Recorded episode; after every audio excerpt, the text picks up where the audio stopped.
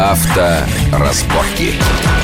Продолжаем разговор. На студии Сергей Знаемский, обозреватель журнала «Авторевью», Юрий Урюков, тест-редактор газеты «Клаксон». Так, электромобиль. Я помню, что год-два назад, когда мы разговаривали с вашими коллегами, с автомобильными журналистами, автоэкспертами, они сказали, тренд. Это глобальный тренд, это глоб... а электромобили. Да, говорили они потом э, полушепотом, но в эфире, это бессмысленная штуковина. Она нерентабельная, бессмысленная, э, и там, так сказать, декларации и намерений гораздо больше, чем, чем реальности. Но, тем не менее, этот, мы должны зеленеть, говорили они. Вот и смахиваю украдкой слезу потому что всем нравятся хорошие, мощные, красивые машины, а, так сказать, а вынуждены идти в ногу с трендом электрических, жалких, недоведенных и так далее. Вот в этом смысле франкфуртский салон продолжил этот тренд двухлетней давности? Ну, в целом продолжил, и э, на самом деле стоит, я думаю, отметить, что вот эти упомянутые нами маленькие электрические э, машинки, они же создавались тоже не просто так, то есть такие работы щедро как бы финансируются, одобряются германскими властями, о чем речь? у которых есть специальная программа, но понятно, что проблем э, с электромобилями масса, и их надо решать, и в одиночку автопроизводители их не будут решать,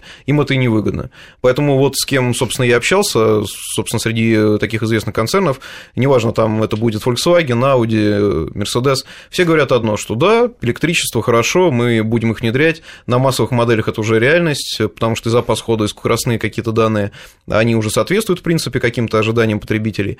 А, но мы пока к этому относимся аккуратно, для нас важно там гибриды подключаемые, которые позволяют, с одной стороны, уложиться в какие-то перспективные экологические нормы, но при этом не сильно ущемлять человека вот в том, что он привык от каких-то ожиданий от автомобиля. Вот мы над этим будем работать. То есть пока все таки электрификация, да, да, она действительно когда-либо наступит, но пока все относятся к этому до сих пор осторожно. Но определенный прогресс есть, безусловно. Ну и все продолжают говорить про вот этот экологический тренд. Что-то в этом направлении делать. От этого никуда не деться. И политическое влияние зеленых, и вообще состояние умов европейцев в первую очередь. А вот вы люди, которые хорошо разбираетесь в машинах, вы к этому как относитесь? Как к неизбежному злу или как к неизбежному, так сказать, движению прогресса? Задачи, которые стоят перед автомобилем, перед средством, индивидуальным средством передвижения в наших условиях, э, их электромобиль выполнить не может на данный момент. О каких наших условиях речь? Прежде всего климатические, погодные э, Специфи- условия. Специфика топлива, там, я не да, знаю, что да, не знаю. Те же или самые, электрозаправок. Или...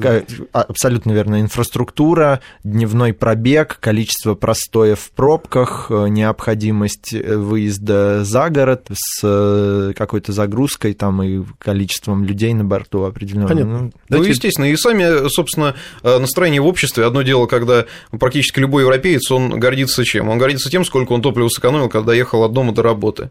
Для него там показатель, что у него на борт компьютера высветилось, там, не знаю, 4 литра дистоплива, и он этим гордится. У нас, э, я не знаю пока ни одного человека, который мог бы сказать, там, слушай, да, там, я вот так вот стремлюсь, я, я пытаюсь. У нас другие пока понятия, и, в принципе, наверное, обоснованно, у нас там одно из самых доступных топлив там до сих пор, несмотря на все увеличения. У нас еще любят престижные машины, быстрые машины, и могут себе их позволить, что немаловажно. Поэтому... Абсолютно. Ну, и вы правы абсолютно насчет менталитета и там специфики. Человек, подкручивая ус, на кому-то столько жрет, но, типа, ну, я ее люблю. И да, это нормально, и люди, так сказать, с легкой завистью Да, мне вот сразу вспомнился один внедорожник большой американский на заправке, которого большими буквами было написано на заднем стекле, там литровым может быть только сок в пачке. Вот э, отношение, собственно, к маленьким машинам. Это у нас было, да? Да, это у нас Литровый может быть только сок в пачке. Смешно. Так, давайте теперь, знаете, о чем поговорим? Там мы будем считать, что мы все реверансы сделали в адрес производителей, там, зеленых, дорогие зеленые, мы уверены, вы нас слышите, и спасибо вам. А теперь давайте про клевые машины. Вот такие, которые вас поразили, которые вам понравились, которые вы подумали, да. Были такие? Конечно, мне ну, кажется, двух же. мнений быть не может. Porsche 911, главное... Porsche 911? Безусловно, да. То есть здесь э, в классе спорткаров, э, дорогих машин на выставке, даже, наверное, может сравниться только Jaguar, но Jaguar пока это концепт. Вот мы немного обсуждали эту машину перед началом эфира. Вот. Он, конечно, очень красив, перспективен, но Porsche 911 – это легенда в любом случае. Но мне кажется, это, это да, самая легендарная легенда из существующих автомобилей. Да, да. Тогда расскажите мне, потому что если кто-то вдруг прошел мимо этой легенды, вот в двух словах, нет, в двух предложениях опишите ему, э, так сказать, историю, судьбу и перспективы этого самого 911, если это легенда. Вот попытайтесь два, в два, в два предложения все это засунуть. Ну-ка. В два предложения? Для меня специально, потому что для меня это не легенда, это просто цифры. 9, 1 и 1. И, кстати, ассоциация у меня совершенно не с Porsche, когда я слышу эти три цифры, а с другими. Мне кажется, для того, кто не видел этот автомобиль, сложно будет объяснить, потому что это лично я в нее влюблен с первого взгляда, этот силуэт, глаза. Стоп, и... но если это легенда, это не всё. новая машина, да? Нет, конечно, и она выпускается больше полувека. объясни, а почему же представляли на Франкфурте? Очередное поколение. Новое поколение и- 911 Конечно, Porsche. да. То есть я бы вот, на, на самом деле, в двух словах сказал так, что тот, кто знает, что такое 911, он поймет, что это за машина, а тот, кто не знает, ему это будет и неинтересно, потому что, в принципе, а, это как любой 911, это небольшой шаг вперед. Выглядит машина примерно так же, ее там на выставке, если человек не знал, он мог пройти мимо, даже не заметить. Но а, в целом все стало чуть лучше, чуть экономичнее, чуть быстрее, там, чуть спортивнее, чуть элегантнее, чуть комфортнее. То есть э, такие вот нюансы, ну, это, собственно, свойственно компании Porsche в плане а, обновления модельного ряда. э, А как ее отличить от других 911-х? Там есть какая-нибудь литера, символизирующая год или модификацию? Нет, литера нет, но, наверное, я бы рекомендовал обратить внимание характерные э, светодиодные огни дневного света. Вот они у нового 911, они особой формы, и, в общем, их не Ну, просто я знаю, скажем, Жигули семерка 2107.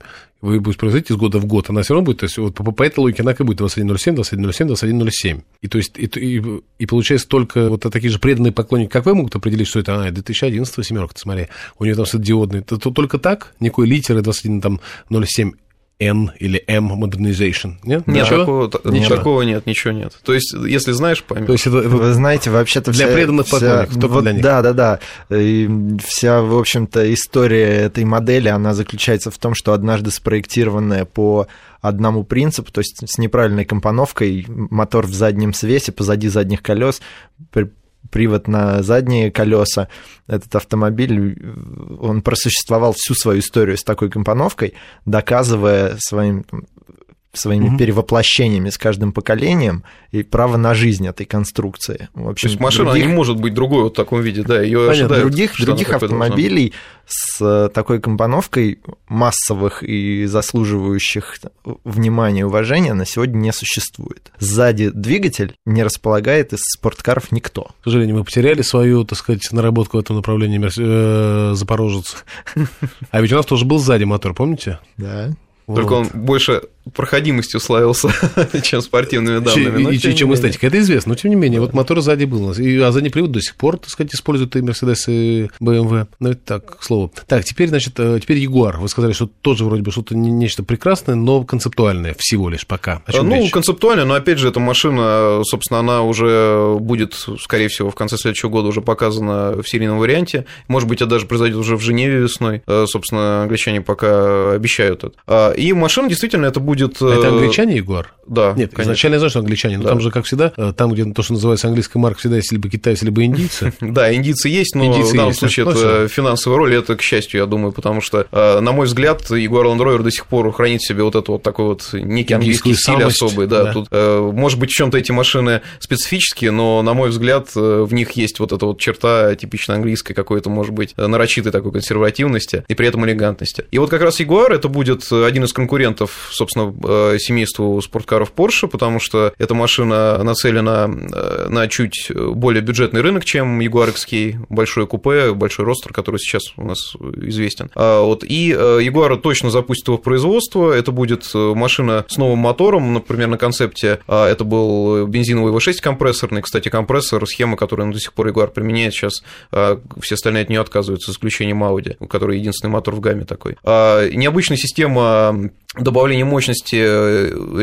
рекуперации энергии, которая позаимствована из Формулы-1, то есть, как мы знаем, водитель там нажал кнопку, у него получилось там дополнительные лошадиные силы там, за счет электромотора. Мгм. Тоже необычно. Ну, не знаю, будет ли это на серийной машине, но в целом все, сделано вот с такими вот с вниманием к мелочам, и, в общем, даже не то, что интересно эту машину смотреть, и про нее интересно было рассказывать. Вот, как, и, собственно, все, кто ее видел, говорили, да, это, в общем, что-то. Посмотрим, как это будет все ехать, как это будет э, на практике восприниматься, но пока ожидания, на мой взгляд, Ну, неплохие. вот смотрите, мы сейчас, мы сейчас, так сказать, два полюса осмотрели. Первый полюс – это такой вот э, отличный, я им закончу программу еще этим слоганом, нам нечему радоваться, но есть чем гордиться, это ее мобиль. Потом есть две клевые машины, это 911 Porsche и Jaguar. А вот между ними машины, что называется, для жизни. Кто они? Какие? О чем речь шла в этом смысле на франкфуртском автосалоне? Были и такие. Ну, я, наверное, назову их, собственно, основные это Honda Civic, Hyundai 30 и Шкода Mission L, которая тоже пока предстала в виде концепта, но, в принципе, в следующем году это уже будет серийная машина,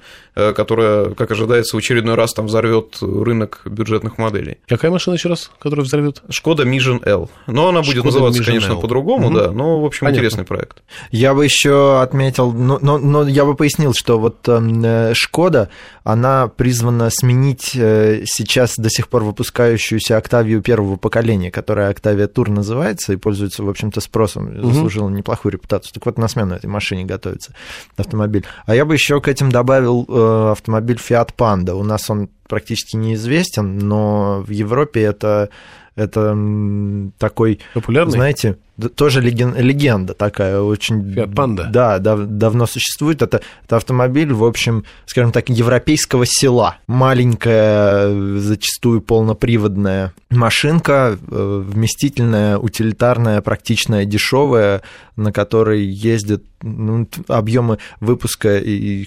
которыми она может гордиться, они, они покрыли ну, практически все. Вот Италия, юг Франции, э, в 80-х, в начале 90-х годов угу. все Понятно, то есть это да, да, не просто селянин, судя по вашим словам, это не просто машина для европейского села, но для южноевропейского села, потому что да, Франция, да, Италия и да, так далее. Да, да, кстати, такая интересная Виноград цифра, что за, за более чем 30 да. лет всего три поколения этой машины сменилось. Это так, к слову, как люди э, действительно ее приняли. Но для России это не актуально. Поколение в 10 лет, получается. Да, да, да. да. То есть машина для нас такая достаточно актуально? консервативная. У нас, к сожалению, к сожалению у, нас, у нас, может быть, и был бы бум на панды, у нас нет бума на фиаты, и в этом это, в общем, там... А чья вина? Почему, почему нет бума на, на фиаты? Есть какая-то у них там репутация где-то подмокла. Почему? Почему к фиатам относятся так предвзято? Ну, репутация, на мой взгляд, подмокла действительно потому, что люди покупают не только машину, люди покупают еще сервис обслуживания, а, продажи и, в общем, сопутствующую инфраструктуру этому автомобилю. А, понятно. А у Фиата а, все это не очень да, хорошо. Из, да, собственно, личного моего опыта, последний раз, когда я был в салоне Фиата, он располагался по соседству, собственно, с поддержанными машинами в одном зале. И как человек, который пришел покупать Fiat 500, вот эту вот игрушку маленькую, красивую, mm-hmm. забавную, и смотрит, когда рядом стоят там Жигули, там старый Мерседес 30-летний, еще что-то, какое ощущение от, собственно, от салона, от продавца? Это официальный дилер. Понятно. Поэтому,